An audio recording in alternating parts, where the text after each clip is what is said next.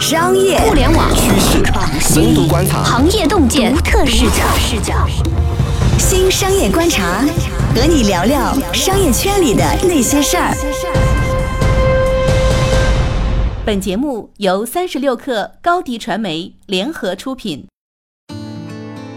大家好，欢迎收听这一期的新商业观察，我是老马马金南，我是三十六克的深度报道主编杨轩。轩轩呢？我觉得现在这个数据泄露这个事儿啊，特别的可怕，特别恐怖。你就拿我来说哈，我一天我粗略算一算啊，我一天会接到大概超过五个这种骚扰电话。对，问你买房吗？问你贷款吗？问你要不要开发票？对，还有就是买不买车，然后要不要贷款？哎，最夸张有一回啊，我接到一个陌生电话，呃，是一个女的打过来的，但是是个老太太啊，听起来，然后她非说我跟她女儿。啊，这个搞在了一起，啊，然后让我骗子吧，跟她女儿分手，啊，大概是这么一个一个逻辑。反正打了几次，我说你是不是找错人了？她说没有，就是我。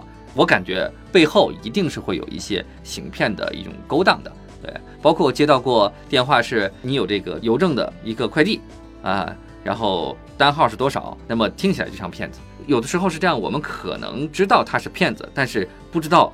未来他的这个骗术如何发展？反正每天都会接到类似的这种电话啊。对啊，就是，呃，前一阵儿特别有名的那个叫徐宇案，就是那个高中毕业生，然后他本来去上大学，然后接到一个电话，然后说是那个大学的录取通知书，然后让他交钱，然后他交了大概不到一万块钱，但他家里特别穷，因为其实是骗子骗了他，然后把各种信息都说的特别全，他以为真的是真的，嗯，最后。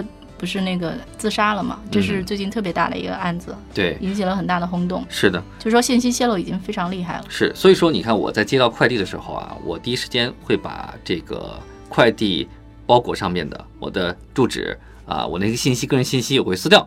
对，但有的时候确实很难撕，没什么用。嗯，真的，因为其实。这个信息泄露已经无处不在了，比如我们能够听到很多这样的新闻，比如说京东被攻破了，然后他们的有十二 G 的数据被泄露了，嗯，或者是什么网易邮箱被攻破了，嗯，然后那个大家拿着网易邮箱的数据去撞库，嗯，这样的事情都特别的多，嗯，然后我们其实采访了一个就是信息方面的专家吧，就是他对黑客的世界很了解，嗯，他这么跟我说，跟我们说了一句话，我印象很深刻，他说世界上只有两类网站，嗯，第一种是被攻破了的网站。第二种是不知道自己被攻破了的网站，嗯嗯，还有就是黑客去懒得攻破的网站，呃，没有价值嘛，可能不会去攻破它。嗯，对，因为说其实就是，比如说黑客会编程序，然后编好程序之后，他们就全网的去去各个去击突破，然后去试探，然后他们就躺在那儿等着这些就是程序的回馈。嗯，反正大概是这么一个世界吧。嗯，你说的还是比较高级的，我听说是有很初级、很低级的方式，比如说售楼处。售楼处的工作人员会把这个呃买房人的信息卖出去，一条多少钱？包括物业啊，你所在的小区的物业，他也会把业主的信息会卖出去。包括呃电商的那些卖家，那么他也会把这个买东西的用户的数据也会泄露出去。你知道那什么吗？就是呃前一阵儿有苹果的员工被抓了，嗯，就是说他们私下出售。用户信息其实大公司是不会干这个事情的，一般来讲都是里面有员工私下捣鬼。嗯嗯嗯，对，包括我们就是我们知道就是说，呃，有那种第三方公司可以提供非常详细的你的个人信息，包括你的银行卡里面的余额，嗯，你的收支情况，你花了多少钱，嗯，这些其实是非常隐秘的信息，这信息究究竟从哪儿来的，非常让人感到怀疑。对，然后有一个例子啊，我突然想起来了，就是。呃，我不说名字了哈。有一家电商网站之前曾经发生过呃这样的一个事儿，那个时候呢还是货到付款啊，你可以选择货到付款的。呃，怎么样弄呢？就是呃这个网站的后台的客服人员，他把呃用户的这个交易信息卖给了别人，卖哪些数据呢？就是是已经购买的商品，但是货还没到这个数据，然后卖给另外一家公司，另外那家公司专门干嘛呢？就是我去给你送货，嗯，然后这个货呢，你是不能打开的，反正是个包装，对吧？我就把钱收走了，但里面是砖头，里面是杂七杂八这样的东西。但过了几天，你又会有人这给你送货过来。其实后来的那个才是真正的电商的货到了，但就会发现被骗了。对，所以就这事儿其实挺严重的。然后像今年，其实今年六月份，就是也是最近的事情吧，嗯。然后其实国家出了一个叫《网络安全法》的这个法规，嗯，然后它里面有一条非常其实很严厉，叫做他说如果你非法获取、出售或者提供就是个人的隐私信息，嗯，然后在五十条以上，嗯，就可以量刑，嗯，呃，其实有一次我遇到了一个为公安局服务提供那个。嗯，数据鉴别服务的这么一个人，他说他们其实真的现在真的抓得很严，就在处理这样的 case。嗯，说其实就真的有人是因为，比如说他电脑里有有这样的数据单子，其实一个 Excel 表就可以让你那个被被逮进去了。对对对，嗯，其实说国家其实意识到说这个事儿其实挺严重了。嗯，很严重，因为呃这种民众的不安全感。那么导致的是，整个在经济社会生活当中，他很多呃行为他会不愿意去参与，或者很多很多行业他不愿意去触碰，因为我不安全嘛。对，其实我们刚刚讲到大量的就这种非法获取信息啊，其实我们讲了很多什么骗子这样的东西，但事实上很多看起来很正规的公司，他们因为也有很强烈的获取数据的这个需求，嗯，其实或多或少，我们不能完全肯定，但是他们或多或少。都是会通过各种手段去获取信息的，比如说像做现金贷的公司，嗯，然后呢，他们其实跟传统的那种金融公司很不一样，因为其实数额都特别小，然后面对的都是那种个人，而且很多人是没有以前的什么征信数据的，嗯，但是他为了控制自己的风险，就不要出现坏账嘛，嗯，他就只能说我通过数据去判别我要不要。给你发放这个钱，嗯，那这个数据从哪儿来啊？嗯，就是每多一点数据，都会对他会不会发生坏账，嗯，造成巨大的影响，就全是钱，就是那数据就等于是钱。对，这数据就直接影响他风控的这个结果。对，没错。然后我们采访到了一个人，私下告诉我们说，其实不断的有人过来找他说，如果你能帮我把这个用户画像补全，就是把这个信息补全，嗯，然后一个人头一百块钱。哦，还是挺贵的，一百块钱一个人。嗯，你算算嘛，然后你补一批。嗯嗯，对我也听说，就很多专门放贷这个公司，他根本不担心你呃不还钱，不担心你会消失，是因为他有各种各样的手段可以知道你你的朋友、你的家人，然后打电话。对，包括你可能又去哪儿住了，对吧？你可能到哪个城市了，具体住在哪里，他是有可能能找到的啊。所以说，现在信息泄露的。这种带来的社会的呃后果是非常严重的，非常可怕的。就是，就整体的，我们现在这个时代，这个社会对数据的渴求非常的强烈，可能强烈过以以往任何一个时代。比如说，以前可能更多的是说，大家会说我做精准营销，嗯，那我要知道你以前的行为数据，你是一个什么样的人，你买过什么东西，嗯，我定点给你推销那个广告，嗯，然后这个可能是以前的一个强需求。现在我觉得这个需求已经从广告行业。扩散到所有行业了，金融行业只是其中的一个例子而已。嗯嗯嗯，所以说你会看到，呃，顺丰跟菜鸟之争是吧？华为跟微信之争，其实都是在针对用户隐私的一个争夺。嗯，对，就是其实我们会发现，在最近半年、一年，就这种就是大公司相互之间打架，为了数据打架的事情。发生的越来越多。其实我们做商业报道这么多年，以前这种事情是没什么感知的，或者没什么这种事件发生。嗯。然后渐渐的，就是马云出来说说，其实阿里是一个数据公司，数据等于石油。那那个时候这个话讲出来，大家都还是隐隐约约的觉得哦，好像对，但是好像有点空泛。但到现在真的就是落到实处了。在这个时代哈，数据变成了一个公司、一个机构的最核心的资产，因为。你有的数据，你的业务可能能从零立刻到一，甚至到一百，但你没有数据，你怎么样都很难去崛起的。对，所以说，呃，这个无论是这些非法的机构，还是那些呃大的公司，其实对数据都有极其强烈的渴求的这种欲望。因为我印象中，我几年前看那个《大数据时代》那本书的时候，当时还是有点对他的判断有点将信将疑。他当时是说。做算法的公司其实会越来越不值钱，或者说这东西会越来越平常。嗯，然后呢，然后数据这个事情本身会越来越值钱。其实放在几年前，这个论断还是有点让人感到惊讶的，因为那个时候算法大家都觉得很高级，嗯，然后觉得都是高精尖的。嗯，但我们现在去采访，比如说我们跟有一个采访对象，他是那个北大数学系毕业的，嗯，然后他就会。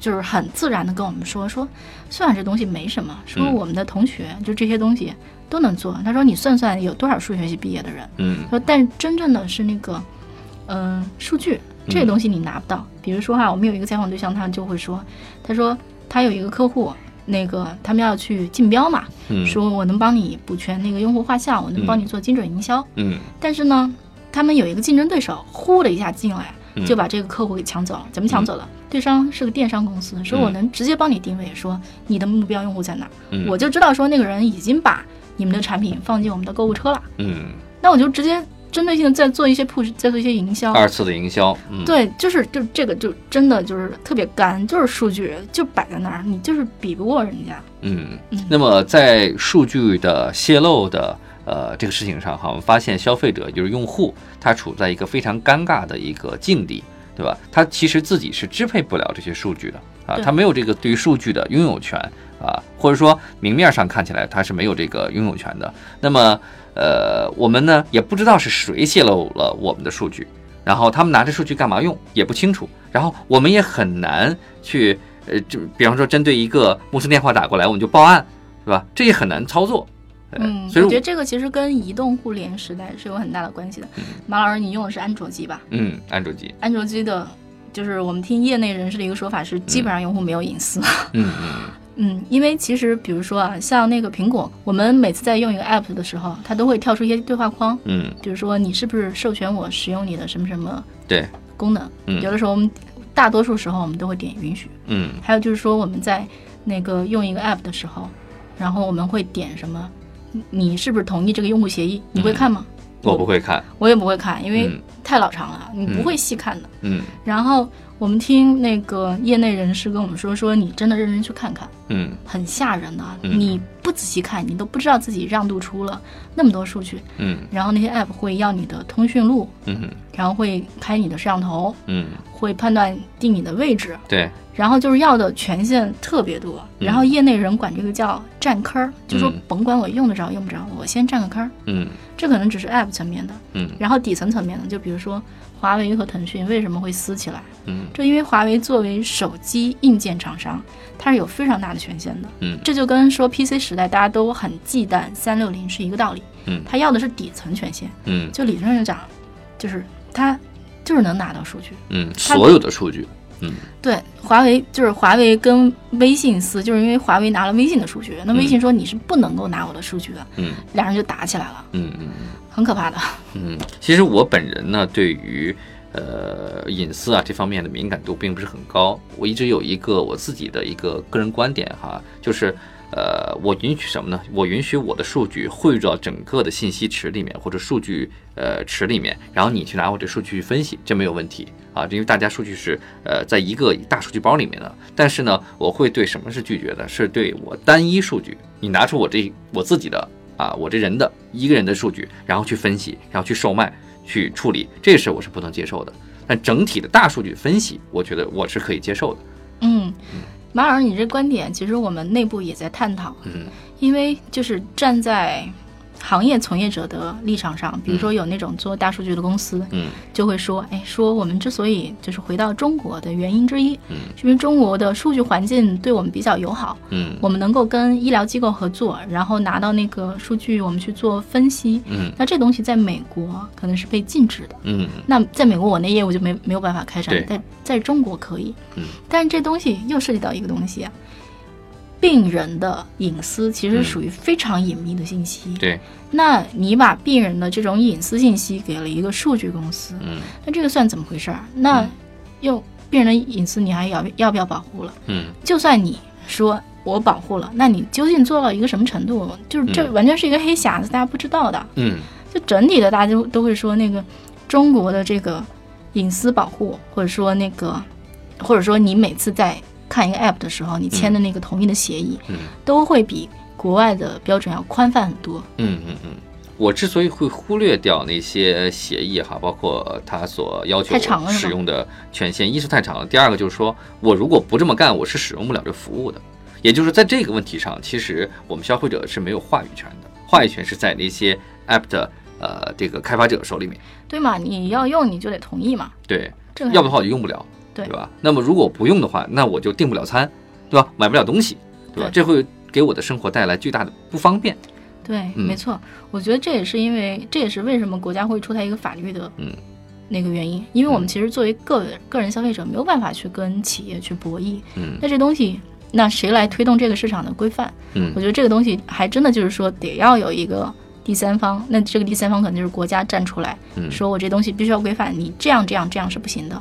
所以我们能够看到的说，这个法规出来之后，其实有大量的公司在修改自己的用户协议。嗯，还有就是说。有很多就是金融领域的公司，它其实在赶紧去导致自己那数据，把那个非法的部分给清除出去。嗯，这是一个正在发生变化，我觉得可能是一个还挺好、挺有意义的变化。是一个可能未来能够使我们感到更安全的一个一个法规哈。呃，我只不过说，我觉得这个路可能很难走，因为呃，对于国家来说，每一个呃 A P P 的开发者，或者说我们叫开发厂商，甚至大的企业，它都是一个暗箱。